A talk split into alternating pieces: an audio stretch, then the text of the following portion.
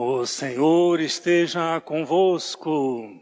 Ele está no meio de nós. Proclamação do Evangelho de Jesus Cristo segundo Lucas. Glória a vós, Senhor. Naquele tempo, Jesus levou consigo Pedro, Tiago e João e subiu a montanha para rezar. Enquanto rezava, seu rosto mudou de aparência e sua roupa ficou muito branca e brilhante. Eis que dois homens estavam conversando com Jesus.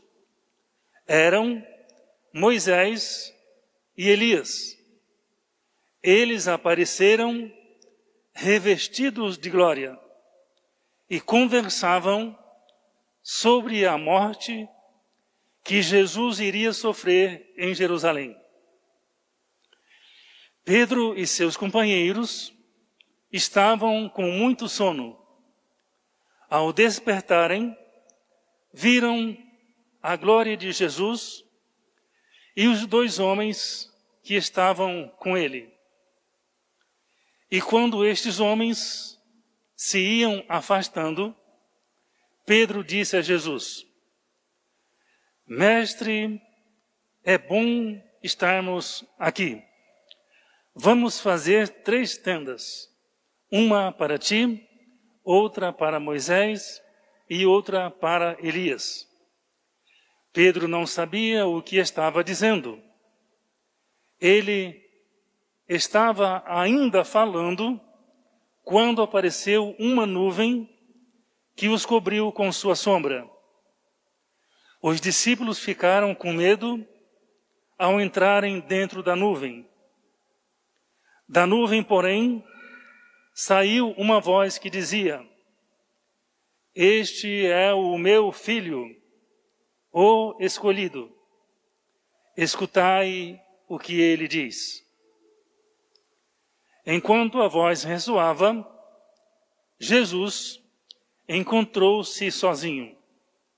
Os discípulos ficaram calados e naqueles dias não contaram a ninguém nada do que tinham visto. Palavra da salvação. Glória a vós, Senhor.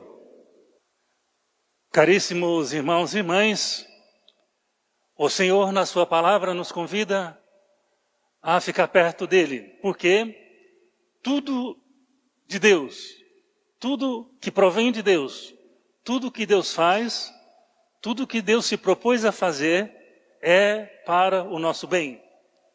É verdade que nem tudo é bem na nossa vida, lógico que é os contratempos, os desafios de saúde, às vezes falta de trabalho, outras inimizades, brigas, desentendimentos, raivas, ódios, violências, prepotências, orgulhos, vaidades, rixas, julgamentos, condenações, calúnias, mentiras, é, é, tristezas, angústias, todas essas coisas fazem parte, raivas, é, dúvidas, receios, medos, inseguranças, incertezas, Todas essas coisas e mais é, frustrações, desilusões, tudo isso faz parte, né, pode acontecer.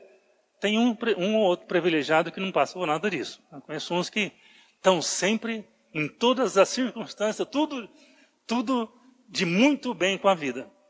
Mas não é todo mundo né, que tem né, essa facilidade de estar de bem com tudo o tempo todo, todos os dias.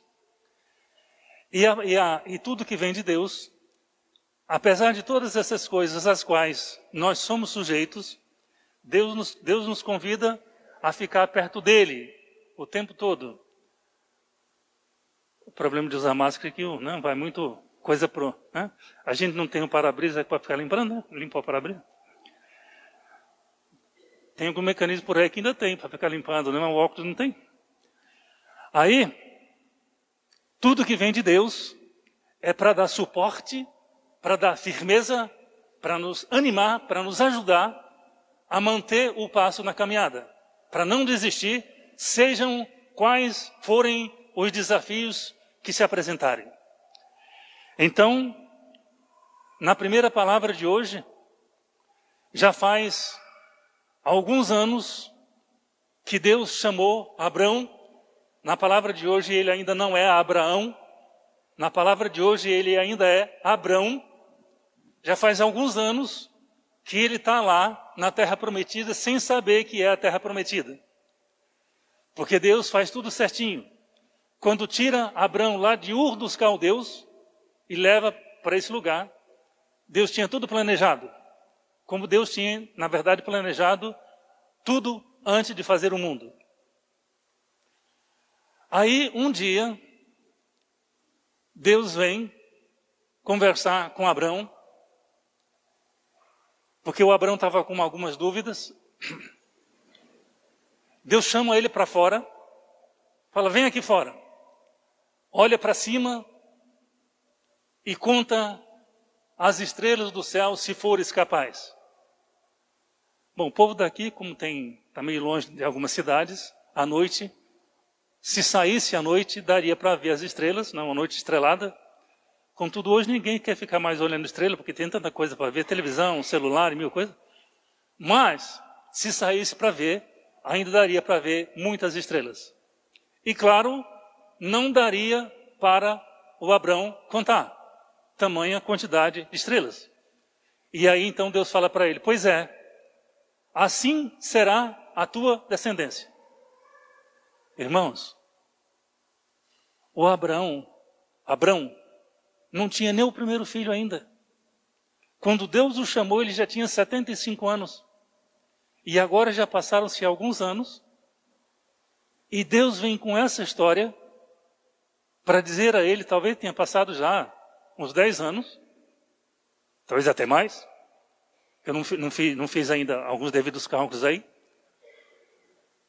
E Deus vem garantir a ele que a descendência dele será tão grande quanto as estrelas do céu.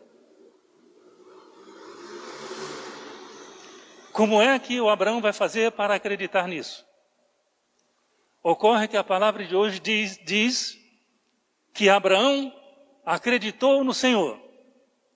E essa sua confiança, o texto bíblico de hoje diz que Deus levou a confiança de Abraão ao status de justiça. Deus considerou isso como justiça. Deus considerou a confiança de Abraão como justiça. E claro, a gente poderia falar muito mais coisas, porque lá no sacrifício, quando o filho já chegou e já cresceu, Deus pede para ele sacrificar, e ele aceita o desafio de Deus, quando Deus impede que ele sacrifique o seu filho, Lá ele renova essa promessa e melhora a promessa. Ele fala, além de dizer que será como as estrelas do céu, dirá também que será como os grãos, os grãos de areia da praia e como os grãos de pó da terra. Olha o tamanho da promessa que Deus faz para Abraão, lá no sacrifício ele já é Abraão. Olha o tamanho da promessa que Deus faz. Então, quando o Senhor vem ao nosso encontro, muitas vezes em desafios terríveis, a gente precisa confiar em Deus. Depois do salmo de hoje, que todo ele muito belíssimo, mas essa resposta, então, né? O Senhor é minha luz e salvação. Então, luz é aquilo que possibilita a gente ver. Mas não é só essa luz de ver, mas é luz mesmo, luz, essência da luz. Deus é a minha essência, é a essência da minha luz. É por ele que eu, que eu vivo, que eu enxergo, que eu busco e tudo. E é também minha salvação. Depois, na carta aos Filipenses, o apóstolo Paulo diz algumas coisas. Vou chamar atenção para uma ou duas só. Que o Paulo está aprisionado. Ele é prisioneiro por causa da sua fé em Jesus, por causa da salvação trazida por Jesus. Isso faz com que, quando a comunidade recebe a carta de Paulo, eles escutem, eles recebam a carta como se estivesse recebendo uma carta de Deus. Porque se aquele homem estava preso por causa da sua fé, da sua confiança e da sua batalha, do seu trabalho em levar a palavra de Deus para quem precisa, para quem precisa, a sua palavra merece ser ouvida. E eles, e um, e um trechinho, né, da, que nós recebemos hoje diz assim: Irmãos, sede meus imitadores. Quando Paulo diz meus imitadores, está, está dizendo que ele está se apresentando como um modelo daqueles que gostam de Deus, que fazem tudo o que está ao alcance dele para experimentar e para partilhar a palavra de Deus.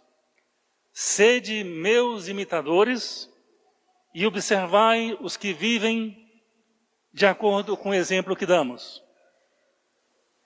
Eu já vos disse muitas vezes, portanto, o Paulo teve muitas conversas pessoalmente, talvez, ou por cartas, ou através de Filipe. Eu já disse muitas vezes, e agora vou repetir chorando. Há muitos por aí que se comportam como inimigos de Cristo. Irmãos, o apóstolo Paulo não está falando do mundo pagão, não. Porque no tempo de Paulo, tinha uma pequena comunidade, 10, 15, 20 pessoas aqui, outra pequena comunidade lá, com mais 10, 15, 20, 30, 40, 50 pessoas. A comunidade de Coríntios mesmo, numa cidade de um milhão de habitantes daquele tempo, a comunidade, sabe quanto era as pessoas da comunidade de Corinto? Tudo isso que a gente conhece de Corinto, e mais as duas cartas que o, o Papa Clemente escreveu, que o Papa Clemente também escreveu mais duas cartas para a comunidade de Corinto, que quase entrou na Bíblia, talvez fosse a maior comunidade daquele tempo, foi a comunidade de Corinto, com 100 pessoas. As outras eram tudo menores. E o resto do mundo inteiro todo pagão. Ninguém sabia da existência de Cristo, ninguém tinha sido catequizado, só algumas comunidades catequizadas pelos apóstolos. E quando Paulo diz assim, tem gente por aí que se comportam como inimigo de Cristo, ele não está falando do mundo pagão, não. Está falando de gente da comunidade. Finge que aceita a comunidade, mas olha o que o Paulo diz. O fim deles é a perdição, o Deus deles é o estômago. Ou seja, não estão interessados em Deus. Estão interessados no melhor que essa vida pode dar. Dentro de comunidade tem? Tem. Ainda hoje tem também. E no fim, só para não dizer tudo, toda a carta, o Paulo diz assim: dessa forma, meus irmãos, aqui eu quero muito bem e dos quais sinto saudade, minha alegria, minha coroa, meus amigos, continuai firmes no Senhor. Aqueles que estão firmes, mantenham a firmeza. Depois vamos encontrar Jesus no episódio da Transfiguração, que todo o evangelho do segundo domingo da quaresma de todos os três anos aparece a Transfiguração. E esse ano é a versão da comunidade do apóstolo Lucas, que é muito interessante, que começa dizendo que Jesus subiu a montanha para rezar, levando três dos, dos três apóstolos, dos doze apóstolos levando Pedro, João e Tiago. Só Lucas fala que Jesus subiu para rezar. Os três evangelistas, Mateus, Marcos e Lucas, fazem cada um seu relato para cada um para as suas comunidades, mas o de Lucas é o único que fala que Jesus subiu para rezar. Enquanto rezava, apareceram-lhe Moisés e Elias. E diz o texto que eles estavam revestidos de glória quando apareceram para Jesus. E Jesus então se transfigura lá na montanha. A sua roupa ficou muito branca e brilhante. E das muitas reflexões que eu já fiz, desde que eu leio a Bíblia, que eu comecei a ler em março de 68, Portanto, 54 anos que eu gosto de ler a Bíblia. das muitas direções, porque a Bíblia a gente pode ler e refletir e olhar de muitas direções, muitas variáveis.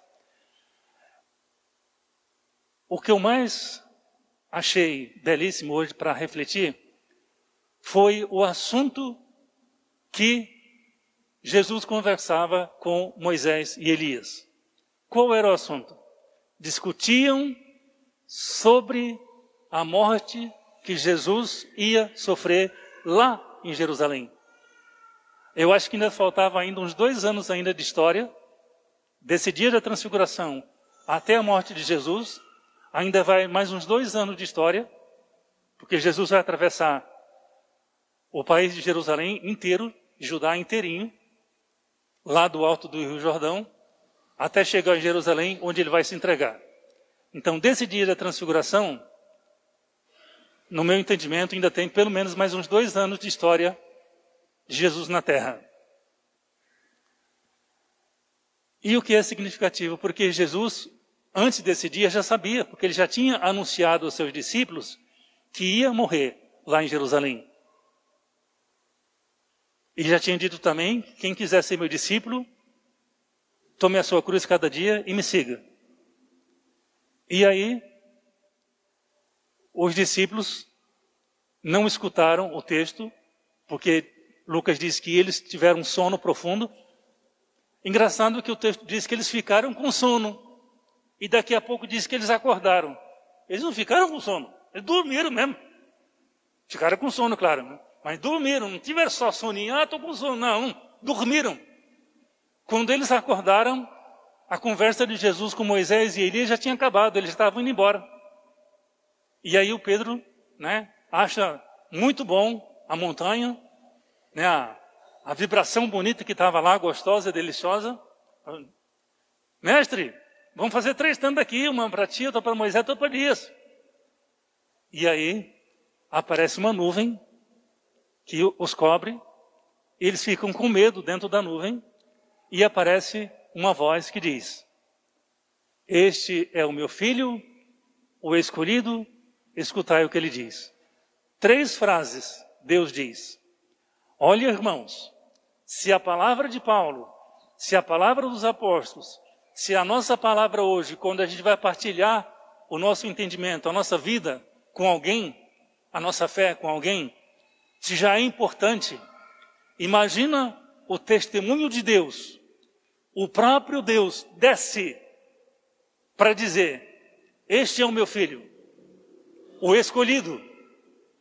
Escutai o que ele diz. Então, o que a gente precisa fazer? Pedir a Deus a graça de sim. Deus, Senhor, eu quero. Me ajuda a escutar o que Jesus diz, porque eu quero, porque se eu escutar, eu sei que minha vida pode ser melhor, modificada em muita coisa.